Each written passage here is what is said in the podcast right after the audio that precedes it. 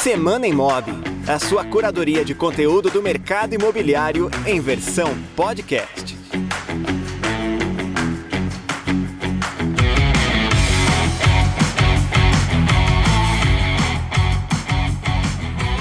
Olá, está começando mais um Semana Imob. Sejam todos bem-vindos e bem-vindas ao podcast do Imob Report, que repercute e analisa as principais notícias da semana no mercado imobiliário. Eu sou o Carlos Simon, coordenador de conteúdo do Imob Report, e nesse episódio vamos comentar os principais conteúdos da edição de número 176 da newsletter do Imob Report, que chegou nas caixas de e-mail no dia 2 de agosto. Se você ainda não conhece a principal curadoria de notícias do mercado imobiliário brasileiro, Cadastre-se para receber gratuitamente o Imob Report semanalmente em seu e-mail. Bom, hoje eu ocupo novamente a condução aqui do Semana Imob no lugar do Michel Prado, que está voltando de férias. E nesse episódio nós vamos falar sobre a crise nas startups, que tiveram mais uma baixa na semana passada. Também do fim da rede Secov de São Paulo, um acontecimento que põe um alerta sobre a continuidade das redes imobiliárias. E também comentaremos uma decisão judicial que impacta sobre a figura do fiador. Vamos lá?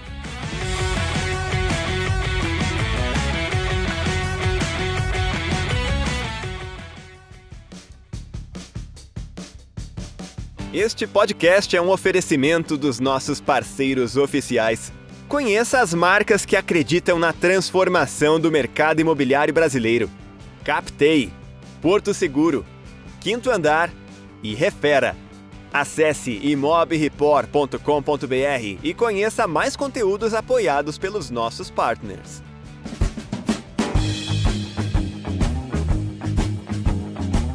Bom, e nós abrimos a edição da última terça do Semana Imob falando da crise na Casai, a startup mexicana de estadias de curta duração, que chegou com um grande alarde ao mercado imobiliário no ano passado e também agora no mês de junho último, divulgou números positivos, falou da intenção de expandir a operação, de bater de frente com o Airbnb, veja só, e até adquiriu uma startup na ocasião de fechaduras inteligentes, a LoopKey, mas agora, de repente, sai uma notícia dada pela Bloomberg de uma demissão em massa na Casaí, que na operação brasileira, a notícia também envolve um problema de caixa, o caixa apertado, até uma possível fusão da Casaí com a Noma, que é uma startup aí do mesmo segmento que é comandada pela Loft. E tudo isso vem dentro de um contexto mais amplo, que atinge muitas startups, não só do imobiliário, mas de diversos segmentos econômicos. A expansão das startups, que vinha sendo numa velocidade vertiginosa, recebeu um freio brusco nos últimos meses. Muitas notícias de demissão, mão de obra reduzindo, muitas notícias de demissão, com menos mão de obra sendo empregada por essas startups, investidores mais cautelosos ao aportar os recursos nesses negócios de maior risco. E para comentar todo esse contexto, contexto, nós trouxemos aqui um convidado especial, que não é só um estudioso do mercado imobiliário, mas conhece a fundo também o universo das startups do lado de dentro. É o Lucas Madalosso, CEO da Refera, plataforma de manutenção e reformas para imobiliárias. Bom dia, Lucas, tudo certo? Diga uma coisa, as startups do mercado imobiliário estão mesmo em crise?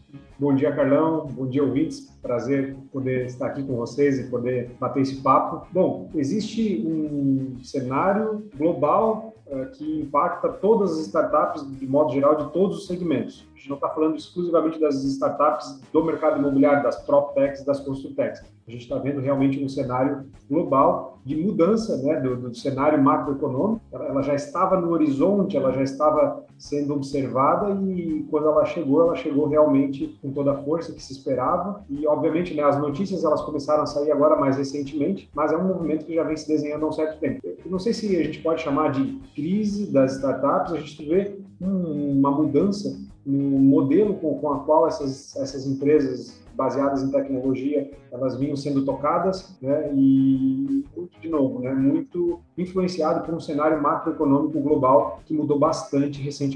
E, claro, obviamente, as startups do mercado imobiliário, que é o nosso mercado, as PropTechs e Construtechs, também é, estão sendo bastante hum, afetadas por toda essa mudança que vem acontecendo. Você percebe também, Lucas, esse menor interesse de investidores, ou essa maior cautela, melhor colocando, de investidores para aportar dinheiro em negócios de maior risco, como as startups? Sim. O, que acontece, basicamente, a mudança ela é relativamente simples. Né? A gente vem desde 2008, depois da, da grande crise do setor imobiliário americano, até 2022, nós vivemos uma época de taxas de juros muito baixas, gente chegou a viver o fenômeno dos juros negativos. Né? Isso tudo fez com que os grandes fluxos de capital, de recursos globais, eles procurassem alternativas que fossem mais rentáveis do que, por exemplo, a renda fixa. E, um dos grandes destinos desses recursos globais foram as empresas de tecnologia. Bom, então esse foi um dos motivos que trouxe recurso para o mercado de tecnologia. Além disso, a gente teve uma pandemia no meio do caminho que atraiu ainda mais recurso para dentro desse setor, com o mundo se digitalizando, acelerando o processo de transformação digital global. E, bom, agora recentemente a gente tem, por uma série de razões, que acredito que não é o fórum aqui, mas a gente tem um movimento contrário, né, um movimento de inflação global, também um dos grandes motivos aí foram as decisões que, os governos tomaram na, no, no, período de pandemia, e isso faz com que um dos remédios, uma das vacinas para a inflação seja o aumento das taxas de juros e oferecendo para investidores formas de investimento mais rentáveis e com um risco reduzido. Aí, aí o investidor olha para o mercado de tecnologia, ele vê que é um mercado que ele precisa aportar muita grana, essa é a característica de empresa de tecnologia. No início de uma, de uma startup, ela precisa ter muito recurso investido para desenvolvimento de tecnologia, principalmente, até que ela realmente consiga se pagar. Isso, o retorno normalmente vem no médio e longo prazo, e aí, basicamente, esse investidor, ele começou, a, ele não saiu do mercado, mas ele passou a ser muito mais criterioso. E aí é quando, quando a gente analisa os critérios desse investidor, tem basicamente dois tipos de, de investimento em empresas de tecnologia. Aquelas empresas que já ainda estão mais numa estágio, num estágio inicial, é, elas estão na, naquela fase que consome menos caixa. Nesses estágios, continua tendo um bom, um bom fluxo de investimentos. Eu diria até que, de algum modo, ele se mantém. Obviamente que os investidores também estão tentando fazer negócios melhores, né? ou seja, colocar que a grana do investidor consiga comprar um pouco mais de percentual daquela empresa que estava se praticando anteriormente, né? ou seja, diminuindo o valor, o valuation dessas startups, mas ainda ali nessas startups de estágio inicial ainda tem bastante grana, bastante investimento. Por quê? Porque basicamente essa startup que está em estágio inicial agora, teoricamente, ela vai se pagar daqui 5, 6 anos, vai fazer um, talvez um IPO, e naquele momento o mercado já vai ter se recuperado. Então, para os investidores investir em startups no estágio inicial, nesse momento, é um ótimo negócio. Os fundos de investimento estão super interessados em fazer bons negócios agora, porque, de novo, baixou o preço das startups, eles conseguem com menos grana comprar um percentual melhor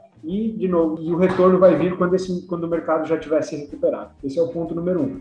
Agora, quando, quando a gente olha as startups que estão mais preocupadas nesse momento, são aquelas num estágio um pouco mais avançado na sua trajetória e são aqueles estágios onde elas precisam de mais caixa efetivamente. Por quê? Porque elas já estão, de algum modo, consolidadas em termos de proposta de valor e aí, é nesses estágios mais avançados, é onde a grana dos fundos de investimento, ela normalmente é direcionada para marketing e vendas, ou seja, para fazer a empresa ou tracionar ou escalar, né, que são duas fases de bastante crescimento. E aí, realmente, o modelo que vinha sendo empregado de 2018 agora para 2022 era chegar nessas fases e realmente utilizar bastante de um recurso de velocidade para teoricamente poder tomar um mercado, blindar aquele mercado e não permitir que ninguém mais entre ali. Só que algumas startups chegaram no fim da festa, né? Ou seja, elas chegaram nessa fase que requer recursos mais abundantes, justamente quando o mercado já estava, como a gente fala, no fim da festa, ou seja, não ia mais ter grana para essas startups que estavam precisando dar essa tracionada, essa escalada. A gente tem, por exemplo, o caso da Nubank. A Nubank conseguiu fazer o seu IPO aí nos 47 segundo tempo, né? Logo depois começou essa fase que a gente vive agora. Algumas empresas conseguiram acelerar os seus IPOs e resolver vamos dizer assim, toda essa trajetória de investimento até ali 2021, início de 2022. As que chegaram, adentraram 2022, elas olharam para os fundos de investimento e falaram, não, o nosso dinheiro agora, ou o dinheiro não está mais na mesa, ou o dinheiro ele custa muito mais caro. Algumas estão conseguindo equilibrar suas contas, tentando trazer a empresa para um ponto de equilíbrio para atravessar esse momento, mas muitas delas não conseguem. E essas que não conseguem realmente estão numa situação bem complicada. Das duas, uma, ou ele faz uma rodada de investimento, muitas vezes com uma avaliação menor do que a rodada anterior, isso faz com que tanto os investidores como os investidores que botaram grana nas rodadas anteriores, como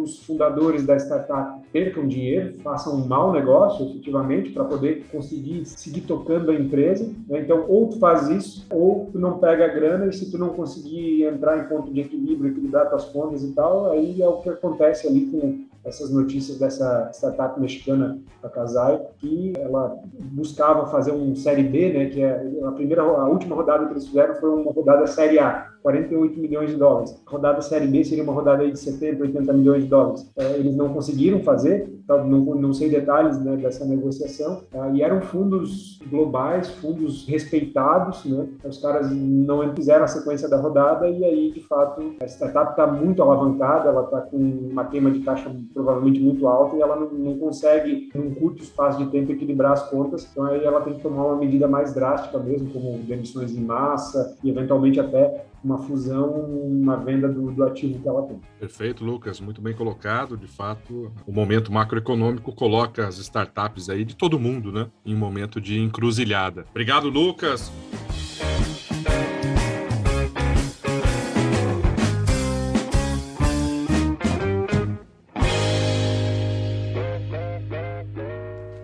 Você tem uma nova mensagem.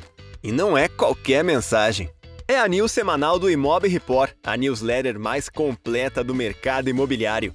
Cadastre-se gratuitamente e receba os melhores conteúdos direto no seu e-mail. Acesse agora imobreport.com.br assine e receba conteúdos quentes na sua caixa de entrada. Mantenha-se conectado com os nossos conteúdos, seguindo o Imob Report no Instagram, Twitter, LinkedIn e também no TikTok. Imob Report, a sua plataforma de curadoria de conteúdo do imobiliário.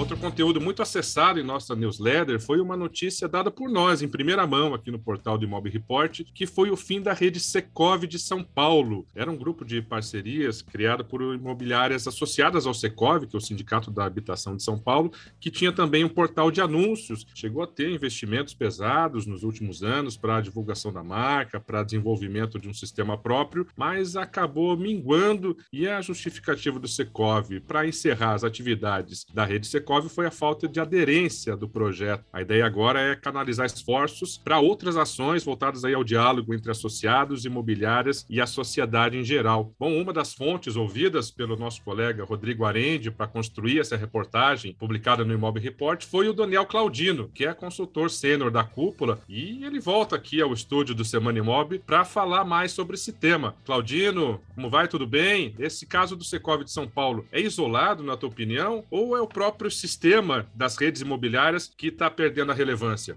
Bom dia, bom dia a todos que nos escutam. Obrigado pela oportunidade de falar novamente. Respondendo a sua pergunta diretamente, eu acho que ele não é um caso isolado se você considerar a classe em que ele se empreendeu. O que, eu chamo de classe? Foi um grupo que tem muito mais uma vocação associativa, cooperativa, institucional e, no caso do Secov, sindical, que tomou a ideia de se fazer algo. Então, quando você olha outras redes profissionais, onde imobiliárias se unem, empreendem e criam algum órgão, seja uma hold, um franqueador master, no caso das franquias, é uma rede formal, são empreendedores que criam um novo empreendimento com corpo próprio, com uma liderança, um CEO, com fontes de receita, com metas e objetivos que tem que performar. Esse grupo acorda e dorme só pensando em desenvolver essa rede tem muito claro seus objetivos e ela sobretaxa essa rede na medida que essa rede promove negócios entre si. Então, dessa forma, essas redes funcionam com o mesmo espírito empreendedor que a gente tem em empresas como, inclusive, a gente ouviu agora a Refera. No caso da, da rede Secov São Paulo, é marcante, é relevante a informação, porque é uma rede tradicional, a gente sabe que o Secov de São Paulo ele exerce um papel importante no país como um todo. A gente tem casos em que o próprio jurídico do Secov de São Paulo, às vezes, se faz interessado em pelejas judiciais fora da sua comarca, porque sabe que uma jurisprudência criada no Rio Grande do Sul ou no Ceará pode virar objeto de análise igual no resto do país, inclusive São Paulo. Então, o Secov de São Paulo é uma referência. A gente tem que podia gastar um bom tempo elogiando o seu trabalho. Mas na questão da rede, o que aconteceu é que ah, não é uma vocação de uma associação, de um sindicato, de uma instituição dessa empreender. Então, eles, eles colocaram à disposição um portal e um sistema para que pudesse fazer anúncio de imóveis e também negócio de imóveis dentro dessa rede. Só que as pessoas que mantêm esse projeto têm outras prioridades, como suas próprias empresas. Então, nesse sentido, eu digo que não é isolado. Eu não acredito que Secovs, Cresces, autarquias, é, sindicatos e outros fins similares a esses que eu citei, eles vão ter o mesmo êxito que uma rede profissional, que uma empresa profissional terá. Não será da sua prioridade que isso aconteça. Então, na verdade, eu acredito que a extinção da rede Secov é uma decisão deles de priorizar outros projetos e que fortalecem a atuação de outras redes. Quem trabalha em rede assim, a própria Loft, Quinto Andar, Netmóveis, que nasceu em Belo Horizonte, essas outras redes, a franquia Remax, elas vão ocupar esses espaços que existem para redes, porque elas são vocacionadas para isso, são profissionais para isso. Então, o que o São Paulo fez né, no seu Secob foi liberar, vamos dizer assim, esse espaço para que outras pessoas atuem naquele estado. Eu, eu, quero só concordar e referendar as palavras do Claudino. entendo que eu vi ao longo dos anos no mercado imobiliário ótimas iniciativas é, de, de, algumas entidades de classe que, em tese, elas fariam todo sentido, mas a falta dessa vocação empreendedora normalmente fez com que esses projetos eles não conseguissem ter a perpetuidade. Ao passo que essas instituições eles, eles têm um papel fundamental no mercado imobiliário, mas muito mais em promover a união e, e ações coletivas do que fazer negócios efetivamente. Então, eu concordo plenamente com o que o Claudino colocou.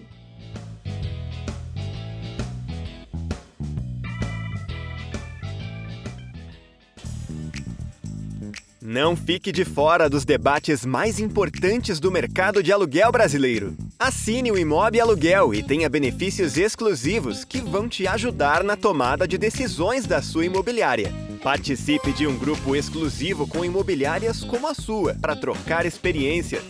Receba semanalmente um relatório com tendências e segredos do nicho de locação.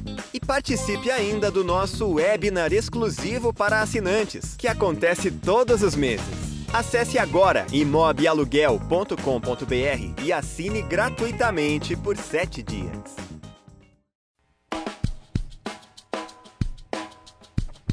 Bom, e outro tema muito clicado pelos leitores da última newsletter do Imob Report também é um texto próprio da equipe aqui do Imob, e esse material fala da decisão do Superior Tribunal de Justiça de que para ser fiador de imóvel é sempre necessária a autorização do cônjuge, mesmo que esse fiador seja uma empresa.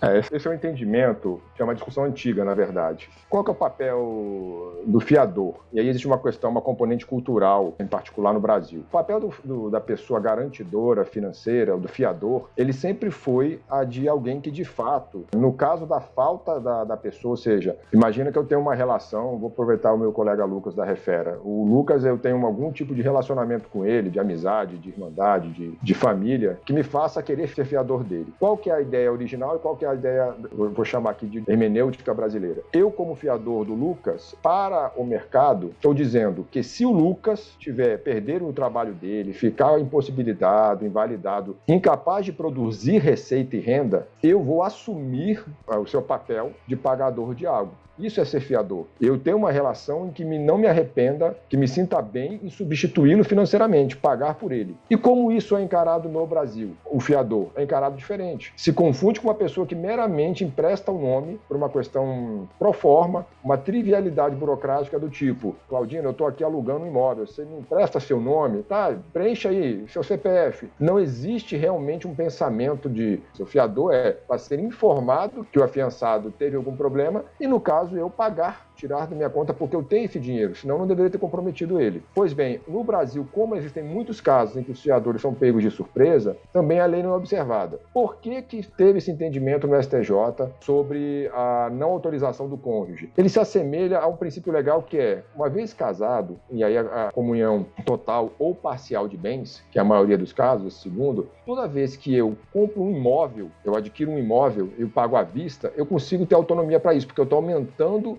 o patrimônio da minha família. Mas se eu vou comprar esse imóvel e eu tenho que fazer uma dívida no banco com ele, eu estou criando uma dívida, eu estou comprometendo as finanças da minha família. Se eu casei e estou comprometendo umas finanças que não são só minhas, são agora do meu coletivo familiar, eu tenho que consultar o outro adulto responsável, no caso a minha esposa ou meu esposo. Nessa situação, tanto para adquirir um empréstimo quanto para você ser fiador de algo, você precisa do consentimento da outra parte. O que aconteceu no caso específico dessa última semana é que a, a, esposa foi fiadora do próprio negócio deles e o marido não autorizou. Mas, na verdade, o que ele fez foi não colocando o nome dele, caso eles não conseguissem pagar, eles não comprometessem os bens dele, porque eles cairiam nessa regra de não se atinge o bem ou o patrimônio, garantias financeiras do casal, se ambos não tiverem consentido. Então, essa autorização vai ser feita em vários casos, esse é o entendimento comum, acho difícil se mudar. O que as imobiliárias e proprietários têm que entender, nesse caso específico, se algum fiador é o próprio sócio evitar que seja o sócio procurar outros tipos de garantia, no caso de aluguéis comerciais e nos aluguéis residenciais. Sim, toda vez que você for ter um fiador na sua base, verificar se ele é casado e se for casado, o marido e a esposa têm que assinar.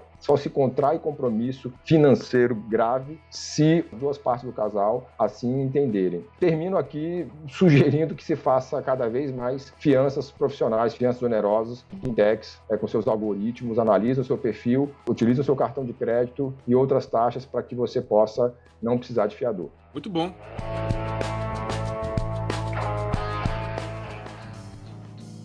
Quem atua com imóveis de alto padrão não pode ficar parado no tempo. É preciso se atualizar constantemente para atender bem e fidelizar o público mais exigente do mercado imobiliário. Para isso, assine o Imob Alto Padrão e receba atualizações semanais com tendências, dicas e novidades de quem vive o nicho mais lucrativo do imobiliário. Mantenha-se bem informado e aprimore-se como corretor ou corretora para vender mais e melhor. Acesse agora imobaltopadrão.com.br e assine o Imob Alto Padrão por menos de 10 reais por mês.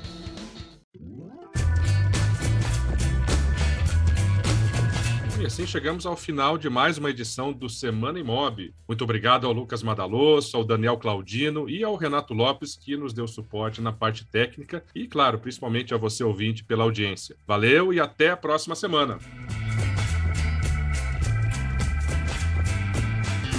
Produção Renato Lopes. Edição por Dice Masters Podcasts e Multimídia. Voz nas vinhetas e spots Rodrigo Arende. Projeto gráfico Alexandre Lemos. Realização Imob Report e Cúpula.